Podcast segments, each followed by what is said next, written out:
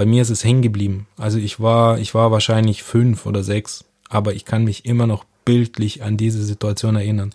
Ich sehe immer noch den Veteran vor mir, ich sehe immer noch das Kind, was mit dem Finger auf mich zeigt und sagt, da ist noch einer. Und äh, ich glaube, das war so zum ersten Mal in meinem Leben, dass ich sowas gemerkt habe, dass ich ein bisschen anders bin als die anderen Kinder in meinem Kindergarten.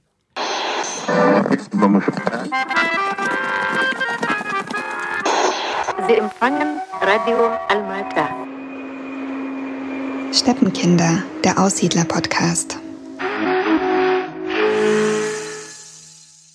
Hallo und herzlich willkommen bei Steppenkinder, dem Aussiedler-Podcast. Ich bin Ira. Und ich bin Edwin.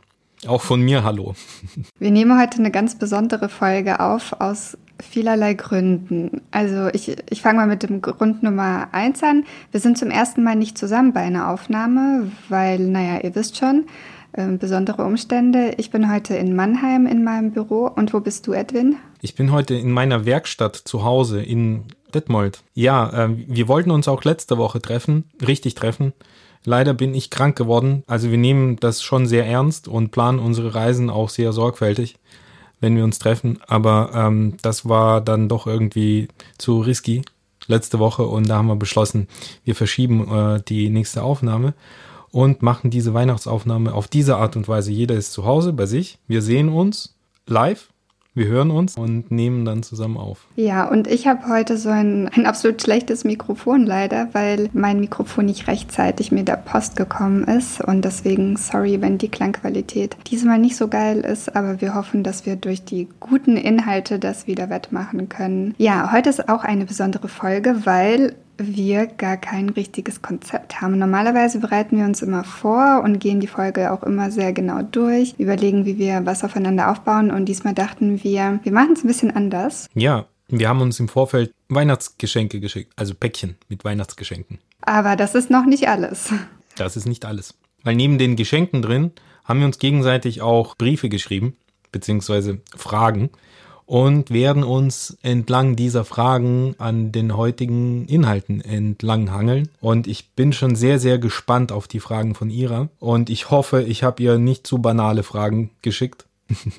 Aber ich bin mir sicher, dass uns der Gesprächsstoff nicht ausgeht. Ich hoffe auch, dass meine Fragen nicht zu banal sind. Ja, wir werden sehen. Also ich habe äh, sechs Fragen an dich geschickt. Bei zweien steht optional dabei, da kannst du dir dann eine auswählen. Und am Ende der Folge werden wir dann ein bisschen Weihnachten spielen. Also ich habe Edwin ein Geschenk geschickt, er mir eins und das werden wir dann auspacken. Wir wissen gegenseitig nicht, was drin ist. Genauso wenig wie wir wissen, was für Fragen sich in den Umschlägen verbergen. Wobei man sagen muss, Edwin hat es total ordentlich gemacht. Ich habe wirklich so fünf schön gefaltet und alles äh, sauber in Umschläge gepackt, geschickt bekommen und er hat von mir nur so kleine Schmierzettel. Nein, nein, nein. Ich muss protestieren. Ich hatte ein sehr äh, schlampiges Päckchen dir geschickt, weil wir hatten auch so eine dramatische Geschichte mit dem Päckchen. Mein Päckchen ist erst gestern bei dir angekommen, äh, obwohl ich das äh, schon vor zehn Tagen abgeschickt hatte. Und dann kam es nicht an und es kam nicht an und es kam nicht an und dann roch ich schon den Braten und am Dienstag war das Päckchen wieder zurück, war beschädigt worden. Und dann musste ich auf die Schnelle die Sachen wieder neu verpacken und dir schicken. Und deswegen ist es nicht mehr so schön geworden, wie es eigentlich ursprünglich war. Also gut, dann habe ich hier die erste Frage von dir. Ich öffne mal den äh, Umschlag. Ach so, übrigens hoffe ich, dass du meine Schrift lesen kannst. Ich habe ja eine ganz fürchterliche Sauklaue. Äh, in der Schule, ich weiß noch, ich hatte mir bei einer Klausur mal Spickzettel geschrieben und dann bin ich auf Toilette, um den Spickzettel zu lesen und ich konnte ihn nicht lesen. Ja. Deine erste Frage an mich ist, ist Russisch deine Muttersprache? Also die erste Sprache, die ich kennengelernt habe, war Deutsch. In Kasachstan haben meine Eltern untereinander Deutsch gesprochen, vor allem immer dann, wenn sie nicht wollten, dass wir Kinder sie verstehen. Meine Großmutter hat auch überwiegend Deutsch gesprochen, die hat erst ganz spät Russisch überhaupt gelernt, also erst als meine Mutter in Kasachstan in die Schule ging. Und im Kindergarten habe ich dann Russisch gelernt. Dann bin ich nach Deutschland gekommen und dann wollte ich mit dem Russischen nichts zu tun haben und wollte ja super deutsch sein. Das heißt, Meine Eltern hatten gefälligst mit mir Deutsch zu sprechen. Wenn wir im Auto gefahren sind und russische Musik lief, fand ich das immer ganz schrecklich, mussten meine Eltern ausmachen. Und so ist es dann passiert, dass ich leider das Russische völlig verloren habe. Also ich kann Russisch sprechen. Ich spreche wie ein neunjähriges Kind. Da bin ich nämlich so ein bisschen stehen geblieben in meiner Entwicklung. Und ich glaube, dass Deutsch meine Muttersprache ist, weil das ist die Sprache, in der ich sehr sicher bin. Aber das Russische ist vielleicht so etwas wie meine Herzsprache, weil wenn jemand Russisch mit mir spricht, dann berührt mich das auf eine ganz andere Art und Weise. Und es gibt auch Begriffe im Russischen, die kann man nicht eins zu eins ins Deutsche übersetzen. Und ja, vielleicht kann ich das so umschreiben. Also das Deutsche ist meine Muttersprache, so ganz rational betrachtet, und das Russische ist so meine Kindheits- und Herzsprache. Aber es ist jetzt nicht eine der Sprachen, die du sprichst. Nein, das Russische spreche ich extrem selten leider. Also eigentlich nur, wenn ich dazu gezwungen bin, wenn ich mich sonst nicht verständigen kann. Und dann funktioniert das erstaunlicherweise sehr gut.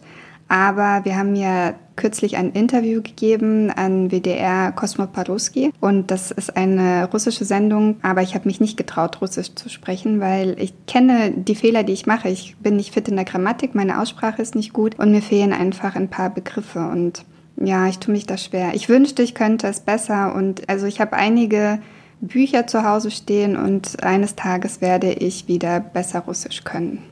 Was hältst du denn von dem Begriff russischsprachige Migranten? Also, ich meine, es werden so viele verschiedene Leute subsumiert in Deutschland unter diesem Begriff, die ja viele eigentlich miteinander nichts zu tun haben oder nicht unbedingt das gleiche Schicksal haben, aber es hat sich so eingeschlichen in den letzten vier, fünf Jahren, dass man von einer russischsprachigen Community spricht. Im Grunde ist es auch wie mit der postsowjetischen Migration. Da werden ja auch alle so in einen Topf geworfen und das umschreibt ja auch diese russischsprachige Community. Aber im Grunde sind es ja ganz unterschiedliche Gruppen. Von außen betrachtet ist das eins und wenn man genauer hinguckt, da sind dann russlanddeutsche Aussiedler drin wie du und ich. Da sind teilweise halt Leute wie ich, die gar kein Russisch können.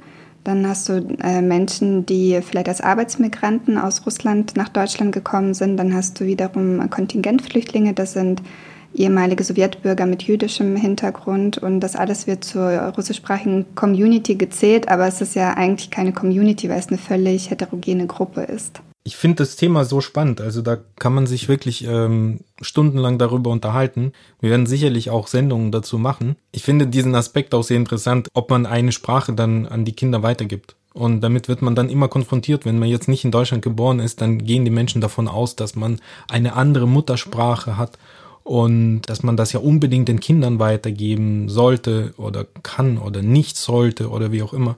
Ich werde öfters mit dieser Frage konfrontiert äh, ob ich denn mit meinen Kindern Russisch spreche. Und wenn ich sage ähm, nein, dann können viele Menschen oft damit nichts anfangen, weil die denken sich, was tut denn er seinen Kindern an? Warum, warum gibt er ihnen nicht die Möglichkeit von Anfang an auch eine Sprache zu lernen? Aber es gibt einfach nur Menschen unter den Russlanddeutschen, die diese Motivation nicht haben, weil die Russisch nicht als ihre Muttersprache verstehen. Auf der anderen Seite gibt es genug Menschen aus gemischten Familien, in denen eben die russische Sprache zum Teil ihrer Identität gehören. Und da ist es auch vollkommen berechtigt, dass man das in der Familie weiter pflegt. Und grundsätzlich ist ja Vielsprachigkeit positiv, aber jemandem zuzuschreiben, welche Muttersprachen er zu haben hat, finde ich, wie gesagt, schon übergriffig. Ich finde, das ist auch eine ganz persönliche Entscheidung. Und wenn du dich selbst nicht fit genug fühlst in der Sprache, dann ist es für mich auch nachvollziehbar. Warum soll man einem Kind eine Sprache beibringen, die man selbst nur fehlerhaft beherrscht? Aber jetzt packst bitte mal deine erste Frage aus. So. Ich sehe, dass es eine Schrift ist. Nein, ich kann das sogar sehr gut lesen. Wie hast du die deutschen Dörfer in Kasachstan erlebt, auch im Vergleich mit den normalen Dörfern in Anführungszeichen und Städten? Hm, interessant. Ich würde gerne an dieser Stelle Kasachstan durch die Steppe ersetzen, weil ich habe eher so die persönliche Erfahrung mit den Dörfern ähm, in Südsibirien, in Russland, weil da haben meine Großeltern gelebt und da wurde ich auch im Sommer hingeschickt von meinen Eltern und nicht in ein Pionierlager.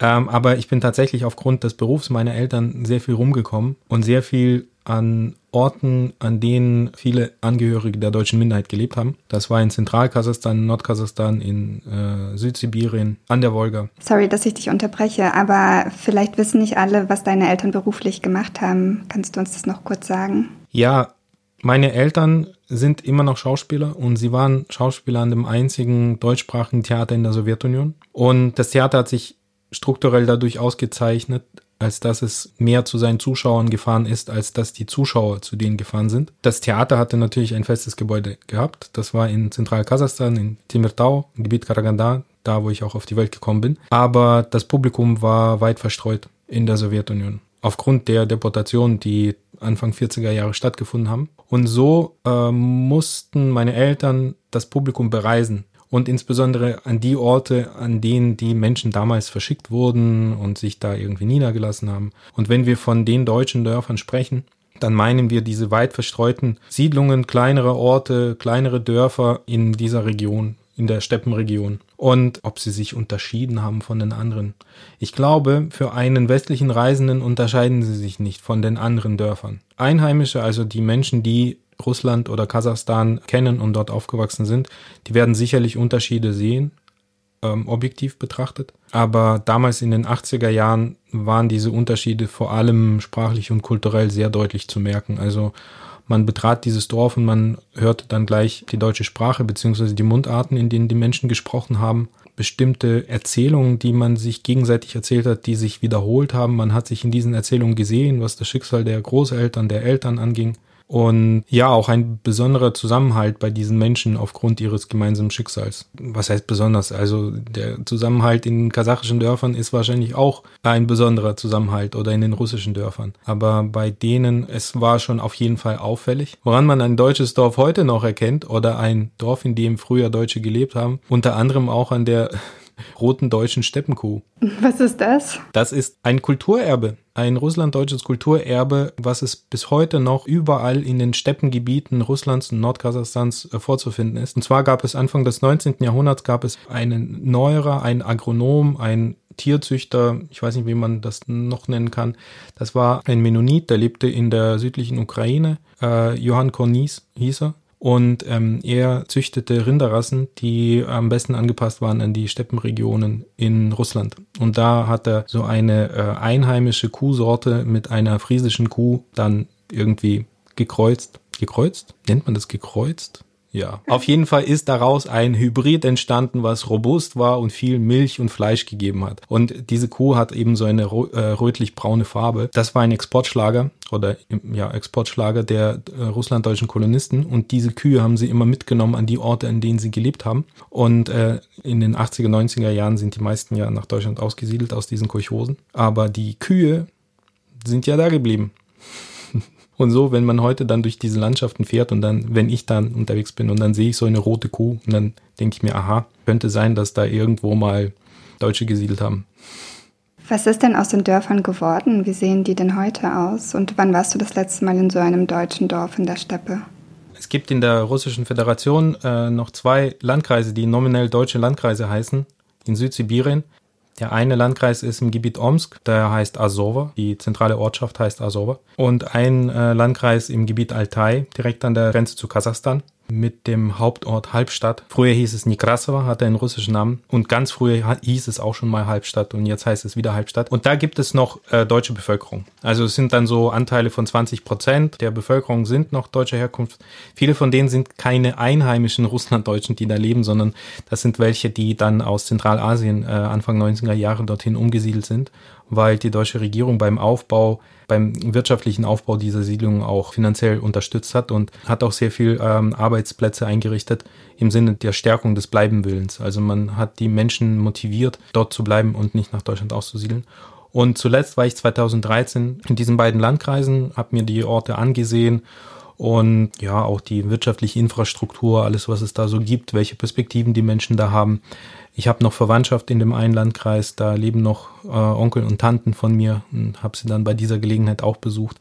Es war schon sehr interessant und in einer der letzten Folgen hatte ich auch gesagt, diese Welt, diese Heimat gibt es ja nicht mehr, als wir mit Eleonora Hummel gesprochen haben, weil für mich ist es auf jeden Fall anders geworden. Die Hülle ist ja noch da, aber die ist nicht mehr gefüllt mit den Erzählungen, mit den Sprachen, mit den, mit den Menschen, die es ja da nicht mehr gibt. Wie gesagt, ich habe noch Verwandtschaft da, aber die bilden so die kleine letzte Insel.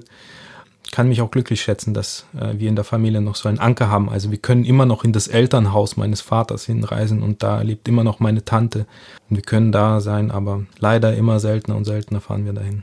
Jetzt habe ich zu weit ausgeholt, wahrscheinlich. Egal, ich glaube, an Weihnachten haben doch die Leute Zeit. Aber ich denke mal, wir werden immer wieder darauf zurückkehren, wenn wir zum Beispiel über Mundarten sprechen oder über Kindheitserinnerungen. Du musst mir auch von eurem Dorf erzählen. Ist diese Frage in einem der Umschläge, weil sonst kann ich nicht darauf äh, eingehen. sonst würde ich es ja nicht sagen. Okay, also dann nehme ich mal Umschlag Nummer zwei und bin gespannt. Du bist ja lustig. Ukrainischer Borscht oder kasachischer Bespalmak? Das ist wirklich schwierig, weil ich beides echt lecker finde. Also Borscht gibt es äh, fast jedes Mal, wenn ich bei meiner Mama bin.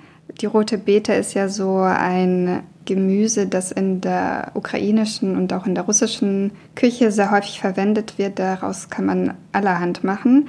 Unter anderem auch diese typische rote Suppe, da ist dann auch äh, alles mögliche andere drin, auch Fleisch, wobei meine Mutter macht es in den letzten Jahren immer ohne Fleisch. Aber kasachischer Beshpalmak ist etwas ganz, ganz Besonderes und meine Mama kann das auch extrem gut kochen. Und zwar, das ist ein Gericht. Im Grunde macht man da so Nudelteig und rollt äh, das ganz weit aus und schneidet da so richtig große Fladen raus. Die kocht man dann in ganz normal, so wie Nudeln auch. Und dazu wird, ich glaube, im Original Hammelfleisch verwendet. Ich weiß nicht, ja, ne, du nix.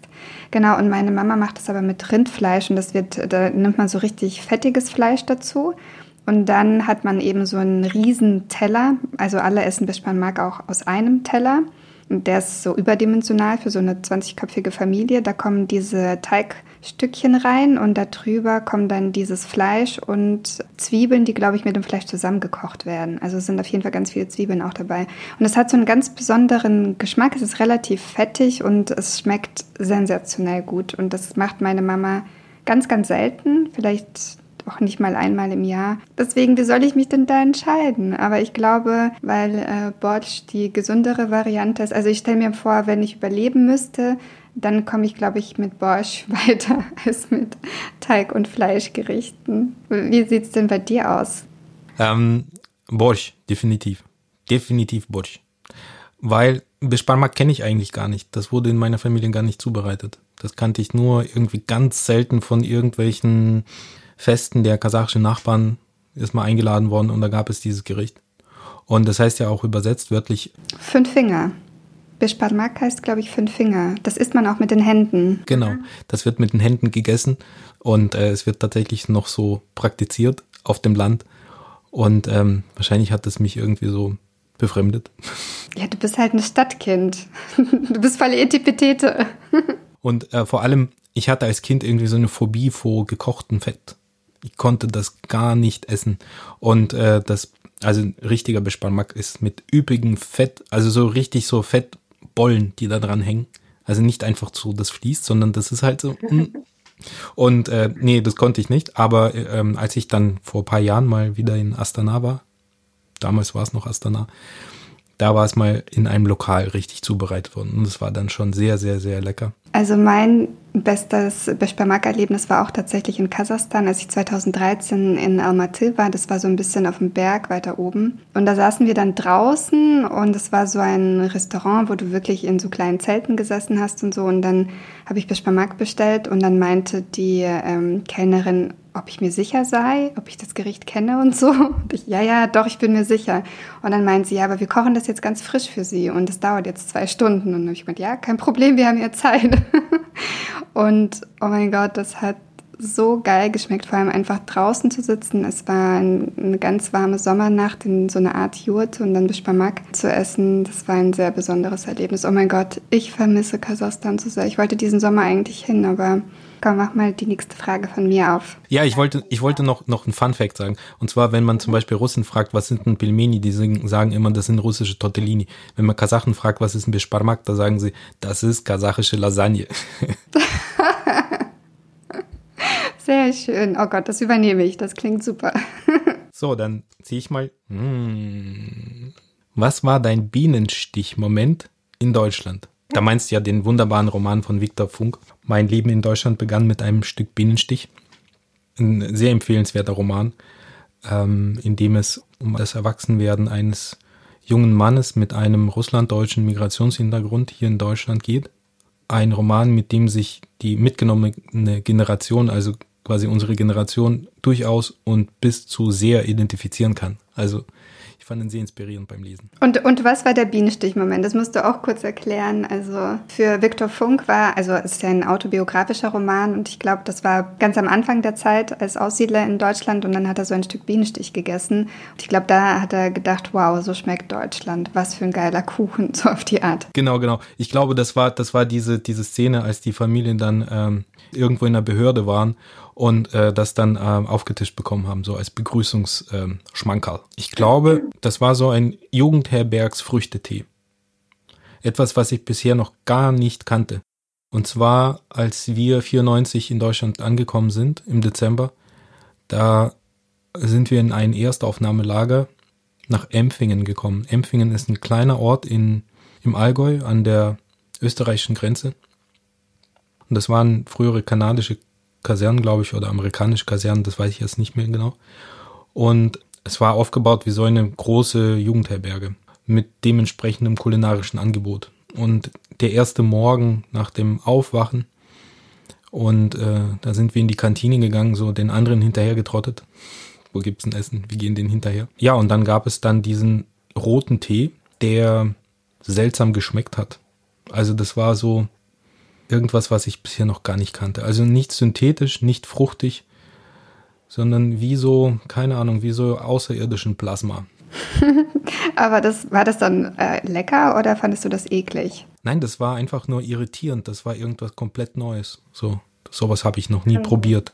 Ich weiß nicht, gefällt es mir oder gefällt es mir nicht. Das weiß ich nicht. Ich bilde mir jetzt noch keine Meinung dazu. Und, und das andere, das können wir vielleicht rausschneiden, wenn es nicht passt. Aber mein erstes, allererstes Taschengeld in Deutschland, das waren 5 D-Mark, die ich zu Weihnachten geschenkt bekommen habe von meinen Eltern, habe ich in einen Döner investiert. Wie war dieser Bienenstich-Moment? Mega. Also ich war, somit war ich direkt in Berlin angekommen. Weil wir sind dann aus Empfingen, aus dem Erstaufnahmelager nach Berlin-Marienfelde dann zur weiteren Verarbeitung geschickt worden. Und direkt daneben gab es so eine Dönerbude. Vielleicht gibt's die immer noch, muss ich mal nächstes Mal in Berlin nachgucken. Und die anderen Jungs, die schon länger da waren, äh, die ähm, waren sehr scharf auf diesen Döner. Und ähm, ich habe das so oft gehört und das muss was ganz Besonderes sein. Das ist Berlin. Und äh, so habe ich dann irgendwie meine ersten 5 D-Mark auf den Kopf gehauen und habe mir einen Döner geholt.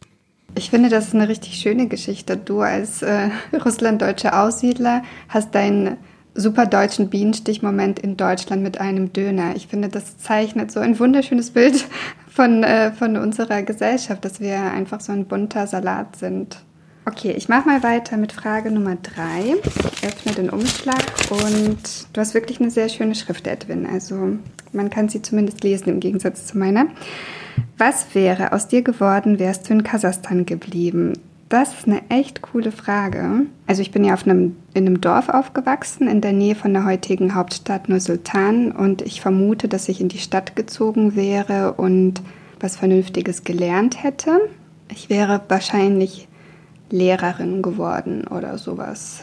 Irgend so einen vernünftigen Beruf hätte ich ergriffen und hätte jetzt wahrscheinlich mindestens ein paar Kinder und ähm, ja, ich kann mir das irgendwie gar nicht vorstellen, was aus mir geworden wäre, um ehrlich zu sein, wenn ich in Kasachstan geblieben wäre. Ich versuche mich gerade so zu vergleichen mit meinen entfernten Verwandten, die dort noch leben. Wahrscheinlich würde ich ganz ähnlich leben, würde irgendeinem Beruf nachgehen und meine Familie versorgen.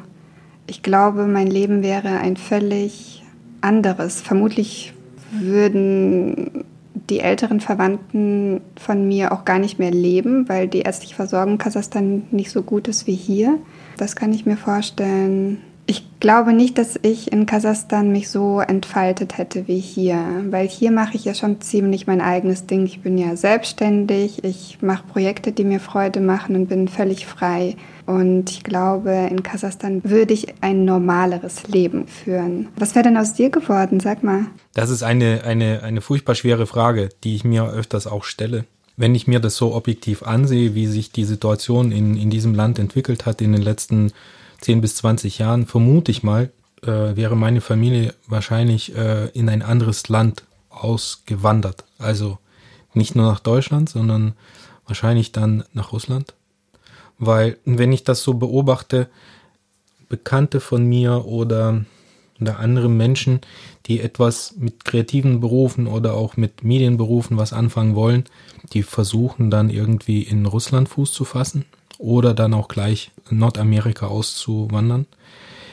Ich hatte mal vor wahrscheinlich 15 Jahren habe ich mich mal bei Adnaklasniki angemeldet. Das ist die Social Media Plattform. Ja, aber für, für ältere Menschen mittlerweile heißt es. Und dann habe ich so einige Mitschüler von mir ausfindig gemacht. Adnaklasniki heißt ja auch übersetzt Mitschüler.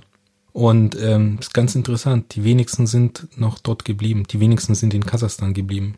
Und äh, ich bin ja in Alma-Ata, in Almaty, also damals Alma-Ata zur Schule gegangen. Das heißt, man war schon irgendwie in der Hauptstadt, man war schon im kulturellen Zentrum des Landes, aber sehr, sehr viele, also mindestens die Hälfte leben nicht mehr dort. Besonders diejenigen, die nicht zur Titularnation gehören, also die nicht Kasachen sind. Es hat gar nichts mit Ausgrenzung oder äh, mit Rassismus zu tun, sondern man sieht sich irgendwie als äh, Vertreter eines ähm, europäischen Volkes dann eher ähm, im richtig russischen Sprachenland, also in Russland dann eher. Oder ähm, einige Mitschüler von mir leben jetzt in Kanada oder USA oder Israel. Jemand ist nach Finnland ausgewandert. Äh, eine gute, damals gute Schulfreundin von mir lebt jetzt in Moskau. Ein Teil von ihrer Familie ist nach Israel ausgewandert. Sie überlegt auch nach Israel auszuwandern. Insofern denke ich mal, das Migrationsschicksal hätte uns sicherlich wahrscheinlich dann auch getroffen. Aber beruflich, keine Ahnung. Also entweder irgendwie in der Wissenschaft irgend, äh, für einen Hungerlohn in einem Wissenschaftsinstitut arbeiten oder Business machen, obwohl ich eigentlich kein, kein, kein Charakter für ein Businessman habe. Und ich hätte mich wahrscheinlich auch vor dem Wehrdienst gedrückt. Zum damaligen Zeitpunkt waren das, glaube ich, schon zwei Jahre, ja. Und ähm, also die Situation, äh, die Versorgungslage der der Armee war damals sehr prekär. Viele mussten dann auch sogar Hunger leiden, so wie ich das mitbekommen habe. Und man hat auch viele Aussiedlerfamilien versuchten auch den Zeitpunkt zu erwischen, dass bevor die äh, äh, Söhne eingezogen worden sind, dass man davor nach Deutschland ausgesiedelt ist. Sonst, sonst ist es für die Familien sehr schwer geworden. Okay, so, dann bist du jetzt dran.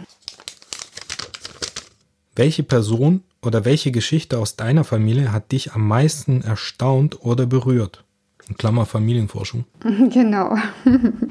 Wir sind ja beide ein bisschen nerdmäßig unterwegs und haben ja ziemlich tief in unseren Familiengeschichten gegraben. Und zumindest bei mir gibt es so ein, zwei Personen, die ich besonders faszinierend finde. Und vielleicht ist es bei dir ähnlich. Deswegen habe ich mir diese Frage für dich überlegt. Also meine Familie ist eigentlich relativ unspektakulär. Also in den Generationen davor. Da gibt es keine Helden. Ich glaube, wenn meine Urenkel oder so irgendwann sich anfangen, für die Familiengeschichte zu interessieren, dann werden sie sicherlich meine Eltern sehr faszinierend finden. Also jemand, der vom tiefsten Land aus den hintersten Kolchosen kam und dann äh, Schauspieler geworden sind. Das ist auf jeden Fall faszinierend. Also das würde ich mal schon sagen. Also Highlight in meiner Familiengeschichte sind auf jeden Fall meine Eltern. Ein Highlight ist meine Großmutter, die mit uns gelebt hat die ist ein sehr besonderer, sehr, sehr häuslicher, sehr familiärer Mensch gewesen mit einer unendlichen Liebe. Und ähm, ist aber aus objektiven Gründen jetzt für, für den Außenstehenden jetzt keine besondere Person, aber für mich ist das halt eine, eine sehr, sehr besondere Person. Und äh, ja, ich habe tatsächlich auch ein bisschen tiefer mich mit meiner Familiengeschichte beschäftigt. Und da gibt es schon faszinierende Geschichten, die man so erfährt dann plötzlich, wie zum Beispiel, das klingt jetzt echt total nerdig, aber ähm, ich hatte mal jemanden in der Familie, er war äh, Offizier der schwedischen Armee im Dreißigjährigen Krieg. Also ist schon ein bisschen länger her. Und ein Hans Ratzlauf aus Stettin, aus Pommern. Und weil Pommern damals zu dem Zeitpunkt schwedisch war, war er ein schwedischer Offizier, obwohl er kein Schwede in dem Sinne war.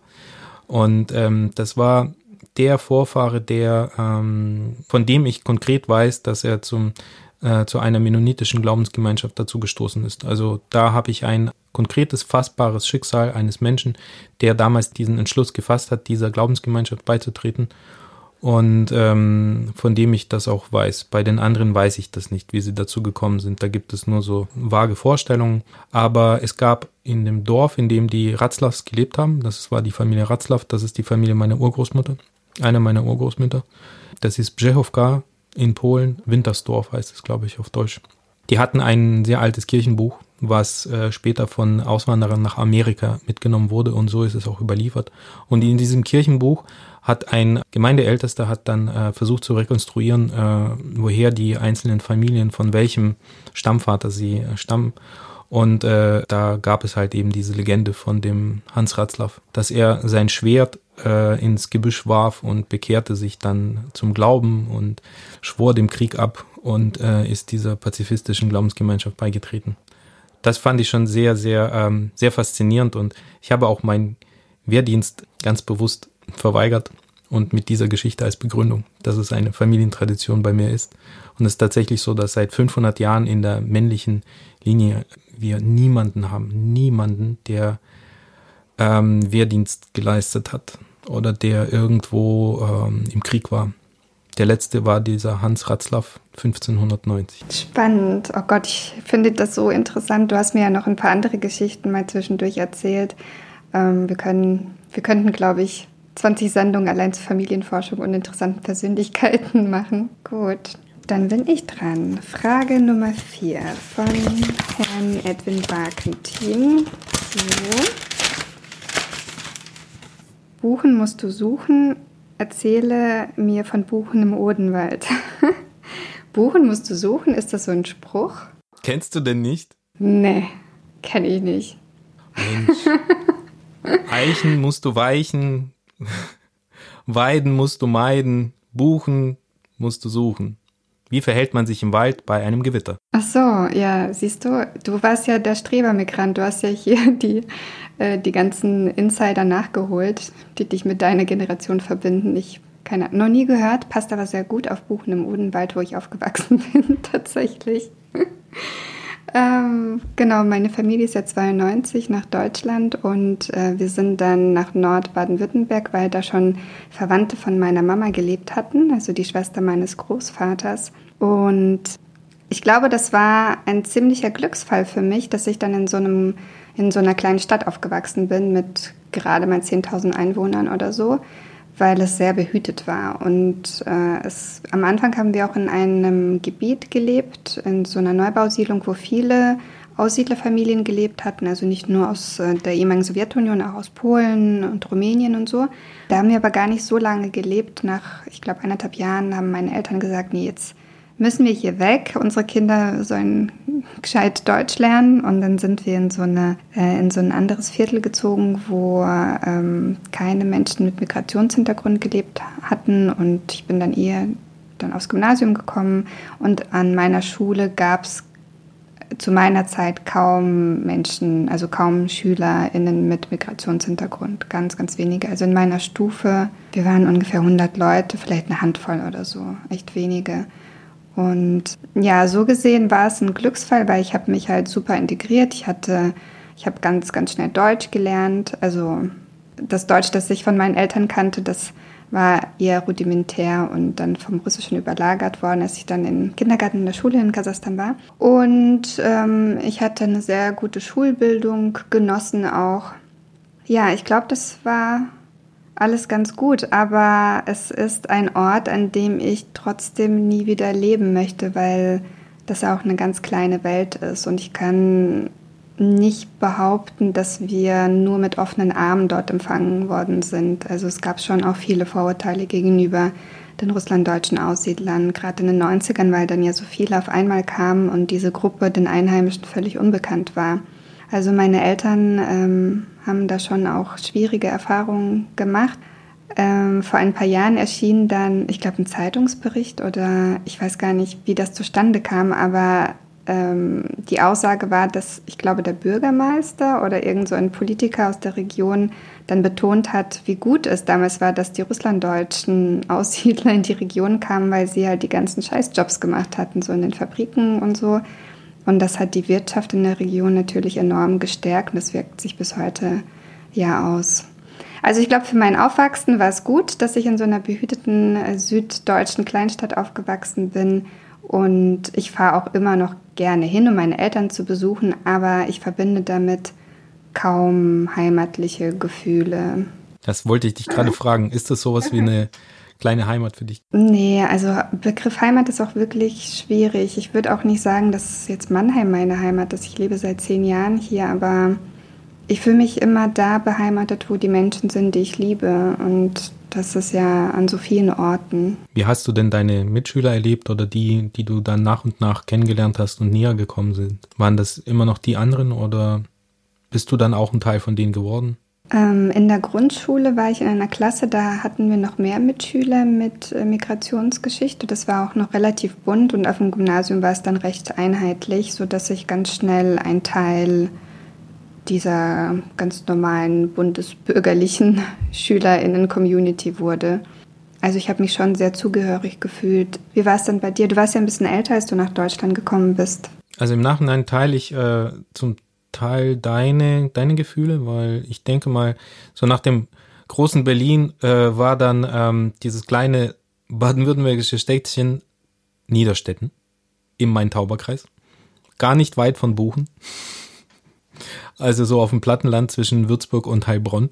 Das war auf jeden Fall äh, ein, ein Segen. Also das war, das hat mir einen sehr, sehr guten Start auch äh, gegeben, weil ähm, es war behütet, es war überschaubar. Es gab nicht die Anreize der Großstadt. Es gab jetzt nicht die großen Klicken, äh, die mich dann vielleicht irgendwie auch auf eine schiefe Bahn gelockt hätten.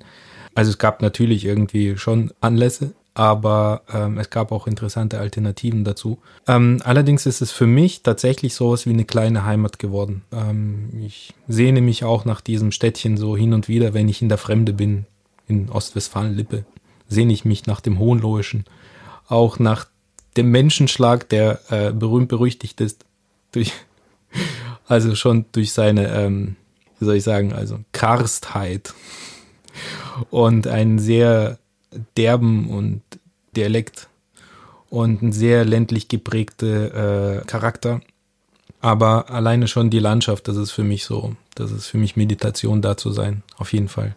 Und es ist eine Weingegend.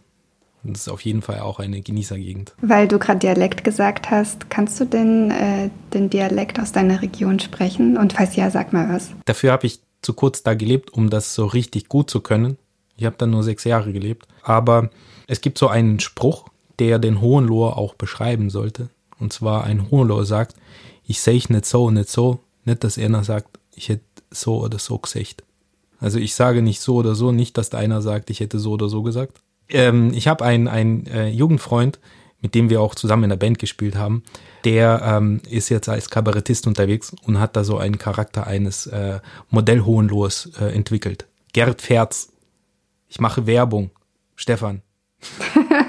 also wer, wer jemand den Gerd Ferz gesehen hat, dann kann er sich äh, was unter einem waschechten Hohenloher vorstellen. Samt Dialekt. In Buchen, wo ich aufgewachsen bin, wird ja auch so ein Dialekt gesprochen. Also Buchen gehört zu Baden. Und äh, als Kind wollte ich gerne diesen Dialekt auch können, weil dann gehörst du ja noch mehr dazu.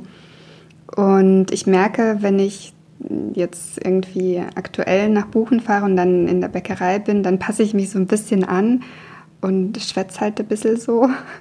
Aber ich kann es halt nicht nach wie vor. Und stattdessen vermische ich alle möglichen Dialekte, die meine echt deutschen Freunde sprechen. Ähm, ja, auch daran wird man immer erkennen, dass ich nicht, äh, nicht wirklich aus Baden-Württemberg komme. Für mich ist es auch eine Schutzbehauptung, wenn jemand sagt, ich hätte irgendwie so ein ganz, also so seltsames Deutsch. Also man hört da irgendwas sowas anderes raus. Dann sage ich immer, ich bin in Süddeutschland aufgewachsen. Das ist Süddeutsch, was Sie hier raushören.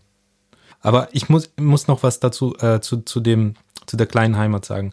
Zu dem Wohlbehüteten gehören auch ganz, ganz besondere Menschen dazu, die ein Willkommensgefühl damals auch gegeben haben. Und das waren Nachbarn, die sich wirklich um uns gekümmert haben, um die neu dazugekommenen. Zum Beispiel mein Klassenlehrer, der hatte sich in mir gesehen, weil er selbst als Kind, äh, ich glaube, entweder aus Schlesien oder aus dem Sudetenland, das weiß ich nicht mehr, gekommen ist und ist da auch in dieser Region aufgewachsen. Und er hat mich so äh, unter seine Fittiche genommen. Irgendwann hat er gesagt, du pass mal auf, mit Pausenklauen kommst du nicht weiter. du musst dich hier schon anstrengen. Ich weiß, was, was du gerade durchmachst. Und er war für mich damals äh, eine glaubwürdige Autorität. Also ich hatte dann Respekt vor ihm. Und er hat es auch mit einer sehr, sehr großen Herzlichkeit gemacht. Ich habe das zu dem Zeitpunkt auch gebraucht. Ich bin ihm sehr dankbar, dass er das so gemacht hat. Oder auch andere Nachbarn, die ähm, zum Beispiel ja aktiv in der Kirchengemeinde waren, die haben uns auch sehr unterstützt äh, in den ersten äh, in, in den ersten Tagen. Oder auch meine späteren Schulfreunde, für die es überhaupt keine Rolle gespielt hat, wo ich herkomme. Und äh, dass es sich dann irgendwann so ausgeglichen hat. Das Einzige, wo ich immer noch nachtragend bin, den, den Menschen da, äh, ist der Umstand, dass ich bei dem Winzertanz nicht mittanzen durfte. Es gibt eine Tradition zum Herbstfest. Herbstfest ist halt so das, im Süddeutschland kennt man das so, die Kerwe oder die Kirmes.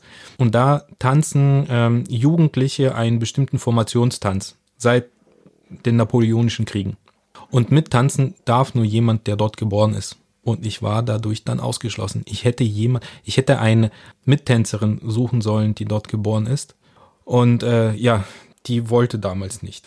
Die einheimischen Jugendlichen, die fanden es peinlich, damit zu machen. Und ich wollte mitmachen. Durfte nicht, weil ich da nicht geboren bin. ja, schön. Gut, dann pack mal deine vierte Frage aus.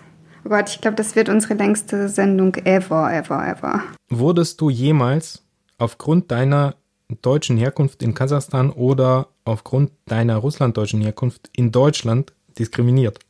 Wie bist du damals damit umgegangen? Wie würdest du heute damit umgehen? Hm. Das ist interessant. Ähm, diskriminiert. Ich weiß nicht, inwiefern man sich so als Kind diskriminiert fühlen kann.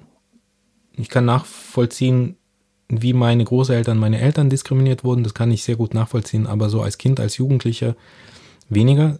Sicherlich war ich der Fritz in der Klasse und der Deutsche. Ich kann mich an eine Situation im Kindergarten erinnern am Tag des Vaterlandverteidigers, am 23. Februar, Tag der sowjetischen Armee und der Roten Flotte, glaube ich, heißt er. Auf jeden Fall am 30. Februar, 23. Februar ist der äh, Tag des Vaterlandverteidigers in der Sowjetunion und heute in Russland auch wieder. Und äh, damals, so äh, Mitte, Ende 80er Jahre, da hat man immer so einen Veteran eingeladen, der, äh, einen Zeitzeugen, würde man heute sagen.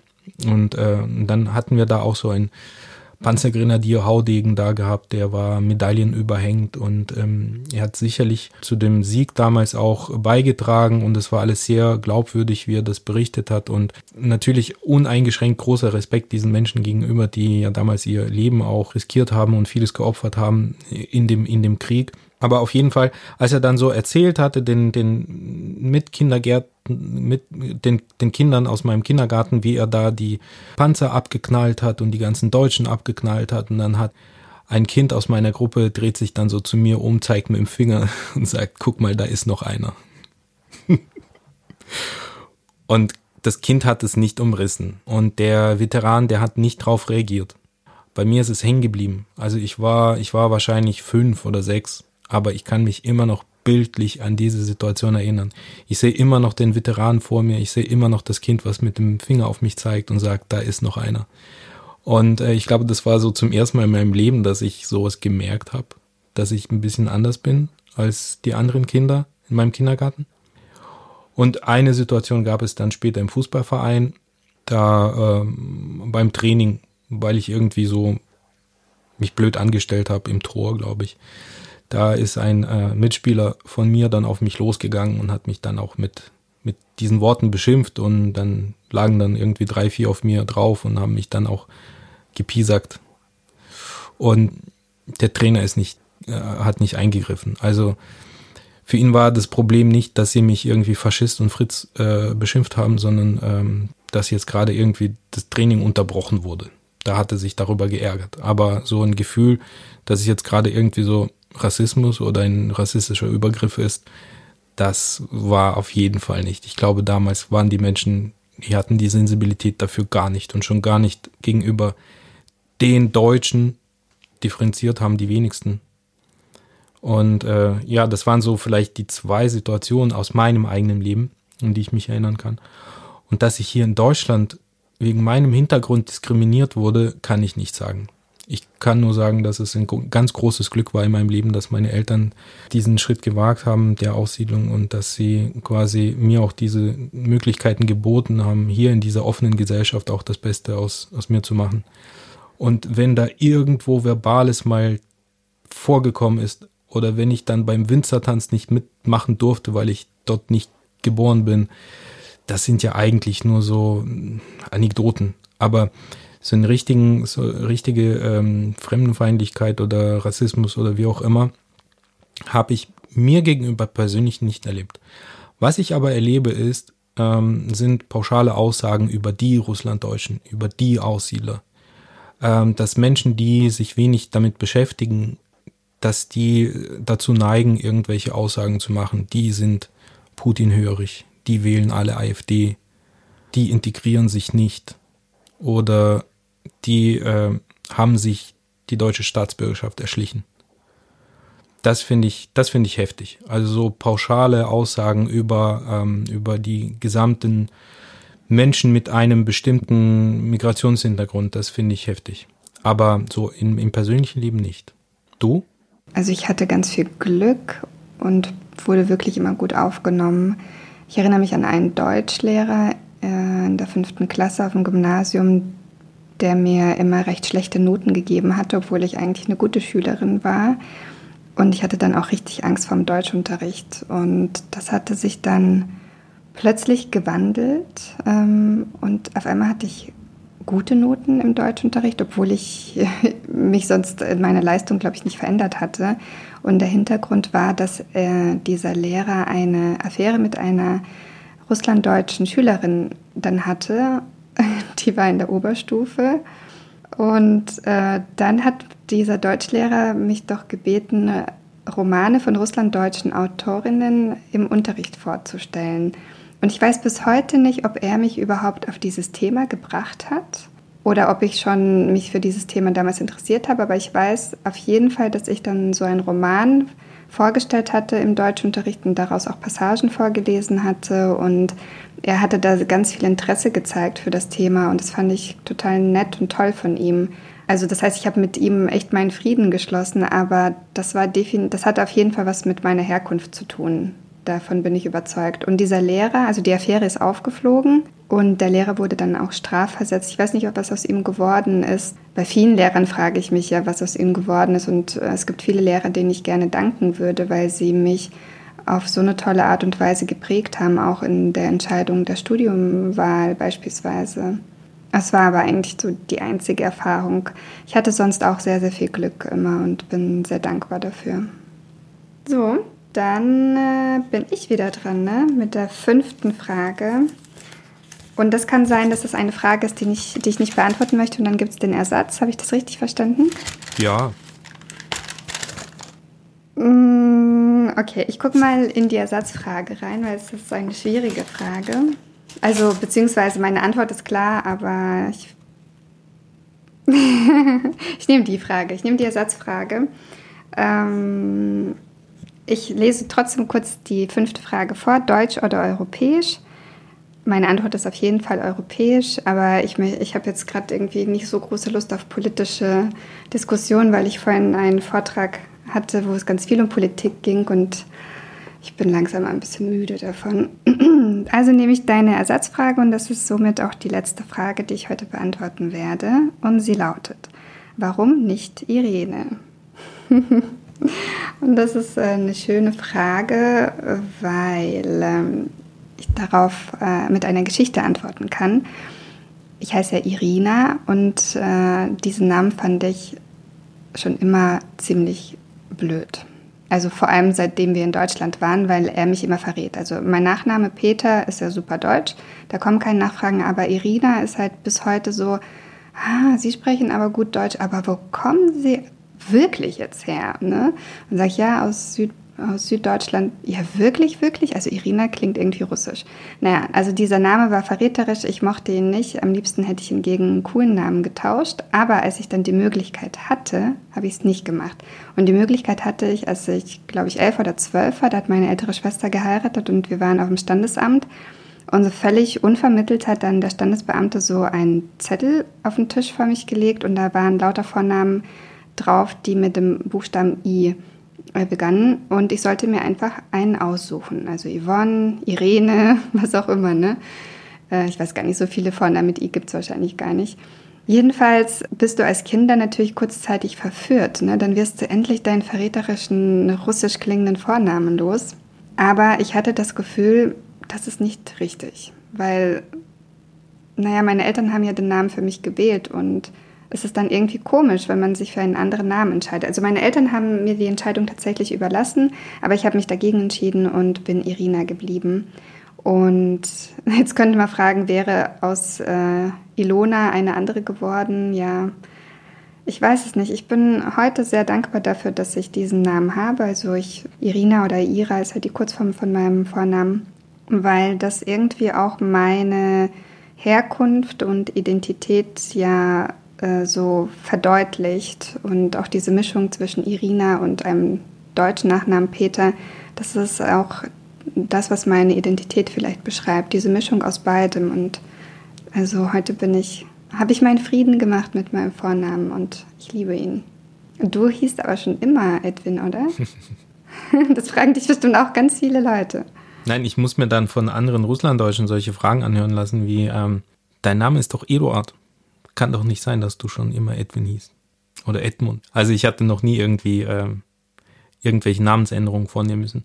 Dazu müssen wir auch erwähnen, denjenigen, die diese, diese Kiste nicht kennen mit der Namensänderung, äh, dass es bei der Aussiedlung für die Aussiedler die Möglichkeit gab, einmal den äh, Vornamen einzudeutschen weil das hat auch nichts, nicht mal was mit den Russlanddeutschen zu tun, sondern mit einer anderen Aussiedlergruppe, mit den äh, Deutschen aus Polen. Die äh, unterlagen nach dem Zweiten Weltkrieg einer Polonisierungspolitik ihren Namen gegenüber und man hat denen viele Namen ähm, ins Polnische übertragen. Also da hatten sie keine Möglichkeit, ihre deutschen Vornamen zu behalten. Und ähm, man hat ja in der Aufnahme, Aussiedleraufnahmepolitik eben diese Möglichkeit den Aussiedlern eingeräumt einmal ihren russischen, polnischen oder wie auch immer Vornamen dann einzudeutschen. Und äh, deswegen haben sehr viele Aussiedler ihre Vornamen geändert. Und es gibt zum Beispiel bei den äh, Deutschen, die aus Polen kamen, auch dieses Phänomen, dass man äh, bei den weiblichen Vornamen nur äh, den letzten Buchstaben ausgetauscht hat. Und da wurde aus Magdalena eine Magdalene, weil das dann deutscher klingt. Wobei in Deutschland gibt es ja, also bei den kirchlich traditionelleren Familien, die wissen ja, dass der Unterschied darin liegt, dass in katholischen Familien die Mädchen die Endung A haben, die Anna, oder in den, und in den evangelischen den, die Endung E, die Anne. Und bei den Russlanddeutschen, da haben ja viele die Möglichkeit auch genutzt, diesen Vornamen dann auch komplett zu ändern. Also ich kannte einen Stepan, der dann Stefan hieß, okay, das ist noch eine Übertragung. Viele Wladimirs, die dann Waldemar hießen und heute heißen oder äh, Evgenis, die Eugen heißen. Da werden wir sicherlich noch eine Folge dazu machen. Genau, da gibt es nämlich einen, einen ganz tollen Bildband, Schrägstrich, ich weiß gar nicht, äh, ein Literaturwerk dazu. Mein Name ist Eugen, das ist ganz spannend, aber ja, da sprechen wir mal separat zu. Aber der Vorname Irina ist ja nicht mal russisch, ne? Das, das ist ja auch, ja. das muss man ja dann auch erklären, dass er eigentlich nicht russisch, nicht slawisch ist. Ja, das habe ich dann auch immer gemacht, weil ich das auch irgendwie interessanter fand, dass ich sagen konnte, ja, das ist, kommt eigentlich aus dem Griechischen und heißt die Friedliche und so. Also mir war alles recht, alles, was nicht äh, mit Russland oder der Sowjetunion zu tun hatte. So, du hast jetzt noch zwei Fragen übrig. Also als Option kannst du dir jetzt eine aussuchen. Darf ich sie dann beide sehen? Ja, natürlich. Du kannst auch beide beantworten, wenn du Lust hast. Also wie du möchtest. Ah, ich will auch eine kulinarische Frage. Dann nehme ich gleich mal das erste. Und zwar lieber Strudel ohne Sauerkraut oder Ploff ohne Fleisch. Was? Strudel ohne Sauerkraut? Gibt's das? ja, du musst quasi entscheiden, auf was kannst du eher verzichten. Na, eher, eher Ploff ohne Fleisch, weil Strudel ohne Sauerkraut funktioniert nicht das, keine Ahnung, also das, das kann man nicht essen. Und Ploff ohne Fleisch ähm, wird bei mir in der Familie öfters auch gegessen, weil meine Schwester vegetarisch ist. Und deswegen, äh, wenn dann für die komplette Familie gekocht wird, dann kommt kein Fleisch in Ploff rein. Aber es gibt ja Ersatzeiweiße. Da wird dann umso mehr ähm, Nüsse reingepackt in den Ploff. Schmeckt alles sehr, sehr lecker. Und Plov ist ein, diejenigen, die es nicht kennen, ist ein äh, allgemein zentralasiatisches Gericht. Das ist jetzt nicht typisch kasachisch. Das, man würde das sogar als typisch usbekisch beschreiben oder auch typisch aserisch. Im Aserbaidschan isst man auch äh, sehr viel Plov in verschiedensten Variationen. Ähm, es ist ein Reisgericht mit Möhren und äh, Zwiebeln und vor allem Fleisch. Es ist eine, eine extrem interessante Prozedur, wie das äh, Original zubereitet wird. Das ist nicht einfach nur sich in die Küche hinstellen und das mal kochen, sondern ähm, in den zentralasiatischen Ländern ist es so ein Men's Work.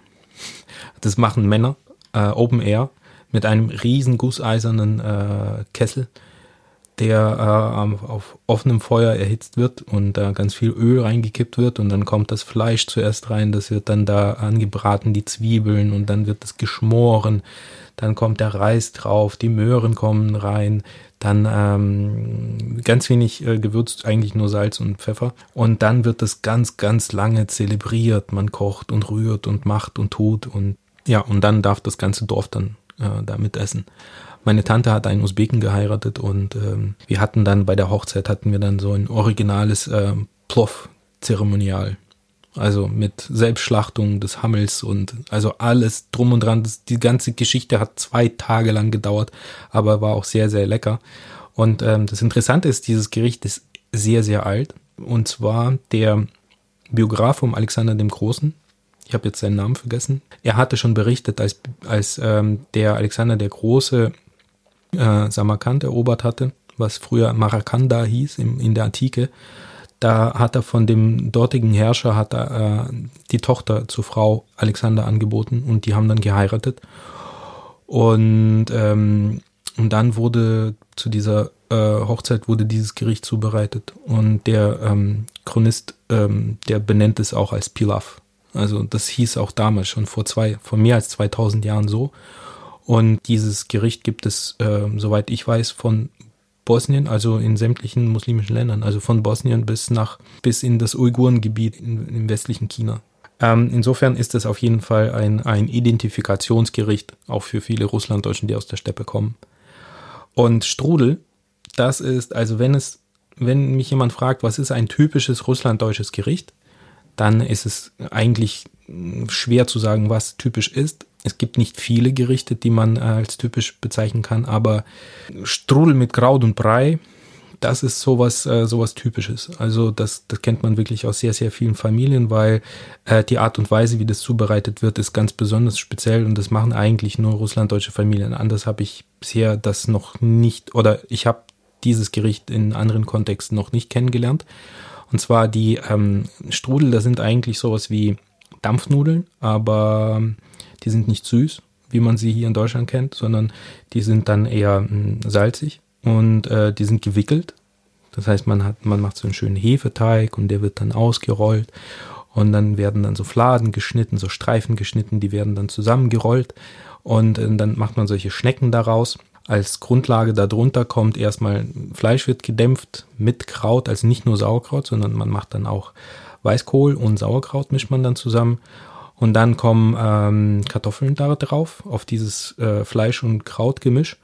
Und man kippt Wasser drauf und dann kommen dann diese Strudel da drauf, dann kommt der Deckel drauf und dann wird das ziemlich lange gegart und man muss höllisch aufpassen. Also man darf nicht den Deckel heben, weil wenn man einmal den Deckel zu früh gehoben hat, dann ist das alles für die Katz, weil dann gehen die Strudel nicht auf. Es ist wirklich ein sehr spezielles Gericht und ich verbinde damit wirklich äh, Heimat- und Kindheitsgefühle, weil meine Großmutter, die hat es dann äh, jeden zweiten Sonntag dann bei uns zubereitet. Und ich habe das jetzt endlich mal auch geschafft, es äh, selber hinzukriegen. Und seit zwei Jahren gibt es dann im Winter bei uns zu Hause auch äh, Strudeln mit Sauerkraut und, und Kartoffeln. Oh, das klingt so lecker. Das äh, Gericht kenne ich auch von meiner Mama und ich glaube, ich wünsche mir das zu Weihnachten. Nächste Woche ist ja Weihnachten. Wir nehmen die Folge jetzt ähm, eine Woche vor Ausstrahlung auf. Och, das war schön. Was ist denn deine, deine früheste Weihnachtserinnerung? Habt ihr den Weihnachten gefeiert in der Steppe?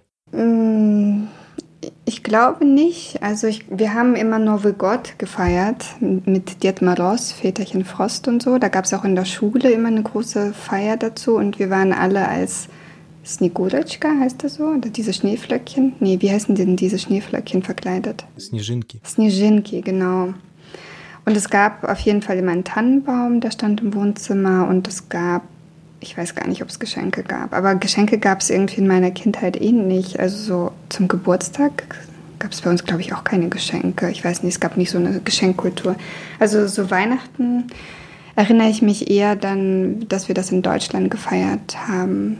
Ich weiß es nicht, muss, aber ich habe auch ein schlechtes Gedächtnis. Ich muss meine Eltern mal fragen. Wie war es denn bei dir? Was ist denn deine erste Weihnachtserinnerung? Ja, wir haben Weihnachten gefeiert. Abendländisch Weihnachten. Ich fand das immer ganz toll, weil das war ein, ein festlicher Marathon dann im Winter. Zuerst waren wir dran mit unserem Weihnachten. Dann kam Neujahr, dann kam das orthodoxe Weihnachten im Januar und dann kam noch das alte neue Jahr, also das Neujahr nach dem alten Kalender. Das heißt, man war, man kam irgendwie so drei Wochen lang nicht aus dem Feiern raus. Und dann kam irgendwann im März haben dann die äh, Muslime, die Kasachen dann auch ihr Neujahr gefeiert, Noris. Und äh, das war sehr schön. Also diese verschiedenen Arten, Weisen, äh, das neue Jahr zu feiern oder auch Weihnachten zu feiern und das so kennenzulernen und alles mitnehmen, was ging. Also als Kinder ist man dann vom einen Fest zum nächsten dann gerannt. Das fand ich dann ganz toll. Schön. Ja, und an Weihnachten gibt es ja immer Geschenke und deswegen ist jetzt die große Bescherung an der Reihe. Also ist es okay, wenn ich anfange? Ich bin schon so gespannt. Also dein, ja. Ähm, genau, fang mal, fang mal mit dem dickeren, kürzeren an. Okay, dann packe ich das mal aus. Moment. Ah, wie cool. Nee. Jetzt strahlst also. du aber. Aber ich muss dich enttäuschen. Ich mag das gar nicht. ich werde trotzdem kurz äh, aber ich nehme es mit zu meinen Eltern. Also ich, ich kenne Leute, die das mögen. Also ich habe hier ein riesen... Genau, was hast du nun da in der Hand? Äh, genau, also ich habe hier ein riesiges Einmachglas mit ähm, Arbuse, also mit eingelegten Wassermelonen. Und das klingt für jemanden, der das nicht kennt, sehr sonderbar vermutlich. Und ich finde es auch sonderbar, denn es schmeckt irgendwie ganz komisch. Es schmeckt nicht süß, sondern ich glaube so salzig nach Essig. Ich weiß gar nicht, in was das eingelegt ist. Aber ich kenne es von meiner Mama, die legt auch immer Wassermelonen ein. In Kasachstan, in der Region, in der wir äh, gelebt haben, wuchsen auch viele Wassermelonen und meine Mama hat die dann im Sommer immer eingemacht. Ähm, ich bin nie ein Freund davon geworden, um ehrlich zu sein. Gab es nicht auch eine Theaterreihe dieses Jahr bei euch in Detmold mit eingelegter Salzmelone? Das ist auch so ein typisches russlanddeutsches oder ich weiß nicht, sowjetunionisches Ding, keine Ahnung, woher das kommt. Na, man hat, man hat für die langen Winter alles Mögliche eingemacht. Insofern äh, hat man auch äh, Wassermelonen eingelegt. Und das Theaterstück, das hieß Gesalten Wassermelonen. Und ähm, die Theatergruppe heißt das letzte Kleinod ähm, eine Theatergruppe aus Niedersachsen. Die ähm, sind ein Theater äh, auf Rädern, aber auf Schienen im Zug. Die spielen Theater nur in ihrem Zug. Und die hatten vor zwei Jahren hatten sie Zeitzeugen-Interviews in Kasachstan durchgeführt von Menschen, die Deportation erlebt haben und haben dann diese Interviews inszeniert. Und es ist wirklich ein faszinierendes Projekt, weil man sitzt da in diesen Güterwaggons drin und da sind junge Damen, junge Frauen, die das spielen. Alle vier sind, haben auch einen russlanddeutschen Hintergrund, die Schauspielerin. Und ähm, sie ja, spielen diese Deportationsgeschichte nach von diesen Protagonisten in diesen Güterwaggons und wühlen da in Stroh, im Matsch, in, in der Kohle und man ist dann als Zuschauer ist man dann so total tief drin. Also man sitzt selbst in diesem Deportationszug drin. Und das ist schon sehr, äh, sehr intensiv. Ja, und gesalzene Wassermelonen, davon schwärmt die eine Zeitzeugin, die eine Protagonistin. Das ist das erste war, was sie dann ähm, am neuen Ort als lecker empfunden hat oder genau das, was auf den Festtisch kam. Wird es die Möglichkeit auch 2021 geben, das Stück zu sehen? Weil ich würde das total gerne sehen. Ähm, eigentlich haben sie das Stück abgespielt. Die waren jetzt auch mit einem neuen Stück unterwegs. Da geht es um sowjetische Kriegsgefangene. Ein, ein auch sehr interessantes und wichtiges Thema, was äh, unterm Radar der äh, deutschen Öffentlichkeit, also im Sinne von der äh, Bewältigung der Folgen des Zweiten Weltkrieges ist. Und ähm, die wollten eigentlich das nächste Jahr auf eine Tournee gehen nach Russland und nach Kasachstan mit den gesalzenen Wassermelonen. Und äh, nee, dieses Jahr, genau. Und Corona hat es verhindert. Aber vielleicht haben wir Glück und die zeigen es nochmal. Oh, das wäre echt cool. Gut, dann packe ich den zweiten Teil aus von deinem Geschenk. Ähm, es ist eine Flasche Rotwein aus Tauberfranken, ein Regent Trocken, Becksteiner Winzer. Ich vermute, es ist aus deiner Region, richtig? Das ist aus der Region zwischen uns. Und zwar, äh, das liegt genau zwischen, Ja, äh, stimmt. das liegt genau zwischen Buchen und Niederstetten. Und ich finde, äh, das verbindet uns auf jeden Fall. Also nicht, nicht nur die Steppenkinder, sondern wir sind auch, ähm, wie soll man das nennen? Nordwürttemberg-Kinder. Das stimmt. Ach, ich freue mich äh, über den Wein. Vielen, vielen Dank. Kann ich Schön. nur empfehlen, der ist lecker. So, dann bist du dran. Dann darf ich. Also es sind vier Teile. Ach nee, ja, aber es sind zwei, genau. Genau, es sind zwei. Fa fang mal mit dem Weißen an. Genau, das, was weiß verpackt ist. Das ist hier in äh, weißen, wie nennt man dieses Papier? Raschel. Extrem Raschelpapier eingepackt. Und mit einer Paketschnur zugebunden. Oh, wahrscheinlich bluten die Ohren der Zuhörer. Aha, etwas Flaschiges. von dem, äh, von einem Bio-Lebensmittelhersteller, die kasachische Stutmilch, Stutmilch Kumis, aber wird hier mit I geschrieben, Kimis. Also Kumis ist leicht vergorene äh, Stutenmilch und hilft nicht nur um Durst zu löschen, sondern auch gegen alle Gebrechen, die es auf der Welt gibt. Also man kann in Kummis baden, man kann es trinken, man kann sich die Haare damit waschen. Also eine Allzweckwaffe gegen alles. Und ich muss dir jetzt was sagen. Ich mag es auch nicht so. Ich wollte ja, dass wir das in, äh, bei der Folgenaufnahme in Berlin dann zusammen trinken müssen, weil ich mag das nämlich auch überhaupt nicht, Okay. den Geschmack von Kummis. Aber das Witzige ist, und deswegen habe ich das als Geschenk gewählt, das wird von einem Unternehmen produziert, das nur acht Kilometer von Buchen entfernt liegt. Ja, tatsächlich im Odenwald. Und das ist auch eine interessante Geschichte. Der Gründer dieses Unternehmens war in äh, Kriegsgefangenschaft in Kasachstan nach dem Zweiten Weltkrieg.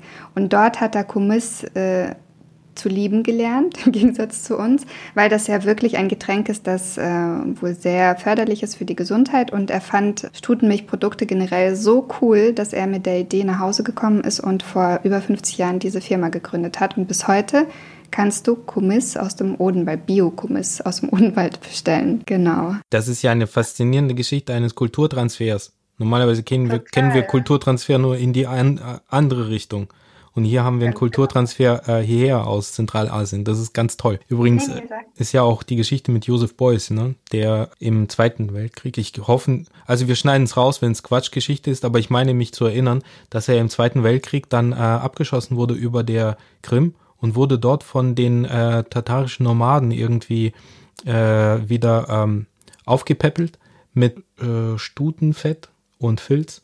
Und deswegen spielt es ja äh, in seinem, in seiner, äh, in seiner Kunst spielt es eine ganz, ganz große Rolle. Also dieses Fett und der Filz. Insofern ist das auch eine Nomadengeschichte. Finde ich ganz toll. Also jetzt haben wir auch eine Verbindung zu Joseph Beuys. Ich werde das definitiv nicht rausschneiden, weil äh, dann verbreiten wir einfach diese Fake News und bringen den, äh, den Kunstgeschichtsmarkt völlig durcheinander. Aber du kannst noch das zweite Päckchen, ähm, also und übrigens glaube ich, stimmt die Geschichte mit dem abgeschossen werden und so, weil ich habe auch irgend so etwas im Kopf zu Boys. Genau, dann darfst du noch das zweite Päckchen öffnen. Das nächste Geschenk äh, ist so groß wie eine Seife. Ist das, ist das eine Kamelfettseife?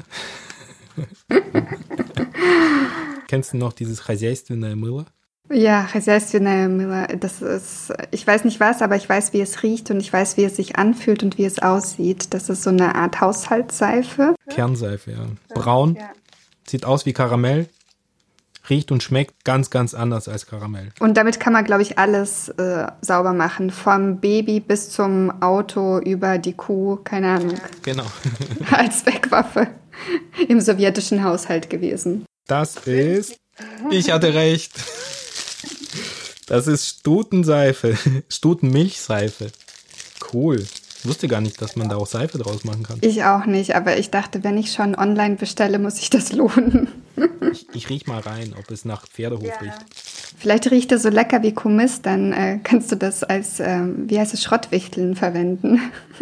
Nein, das riecht sehr, sehr, sehr, sehr lecker. Mm. Ja, vielen Dank. ja, danke auch dir und auch danke für diese Folge. Wir haben, glaube ich, jetzt äh, weit über eine Stunde aufgenommen. Ja, ich hoffe, dass die Folge auch euch gefallen hat. Ähm, und wenn ihr übrigens Ideen habt für Themen, Interviewpartner, was auch immer, Wünsche, Kritik, immer gerne per Mail an uns oder einfach über Instagram. Da sind wir ja auch recht aktiv.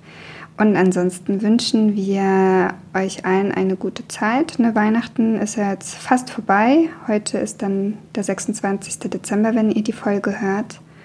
Und was wünschen wir? Was wünschen wir den wundervollen Menschen, die uns zuhören, denn für die, für das neue Jahr, lieber Edwin? Ich glaube, angesichts dieses besonderen Jahres würde ich den Menschen wünschen, dass sie äh, endlich mal uneingeschränkt zu sich finden können und sich wieder treffen können und wieder ihr Leben in vollen Zügen genießen können. Ich glaube, das wird eine sehr schöne Zeit. Wenn das alles vorbei ist, werden wir umso bewusster dann mit unseren Freiheiten und, mit unseren Kontakten auch umgehen. Also da freue ich mich schon sehr drauf. Ich freue mich auch sehr drauf. Und weißt du was? Vielleicht nehmen wir irgendwann mal eine Folge in der Steppe auf. Das wäre mal richtig cool. Äh, brauchen wir aber einen ordentlichen Sponsor, vermute ich mal. also wir können gerne noch mehr Product Placement in der Folge machen. was, ja, genau. Was, ich wollte gerade sagen, was ist mit deinem Stutenmilchhersteller? ja, wir haben den Namen jetzt bewusst nicht genannt. Können wir aber künftig machen. nee, Quatsch. ja, ähm, Ira, ich wünsche dir ein, ein ähm, schönes Weihnachtsfest. Dankeschön, das wünsche ich dir auch. Und ähm, auf jeden Fall bleib gesund und wir sehen uns dann im nächsten Jahr. Ich glaube dann wieder in Berlin. Oh Gott, hoffentlich klappt es. Und wenn, dann haben wir Hammer-Interviewgäste. So, alles Liebe auch für dich und bis ganz bald. Und bis bald, ihr lieben, wundervollen Menschen da draußen. Baka. Ja, ich sage auch Baka. Macht's gut. Ciao, ciao. Das war Steppenkinder, der Aussiedler-Podcast mit Ira Peter und Edwin Wagentin. Ein Projekt des Kulturreferats für Russlanddeutsche am Museum für Russlanddeutsche Kulturgeschichte, gefördert von der Beauftragten der Bundesregierung für Kultur und Medien.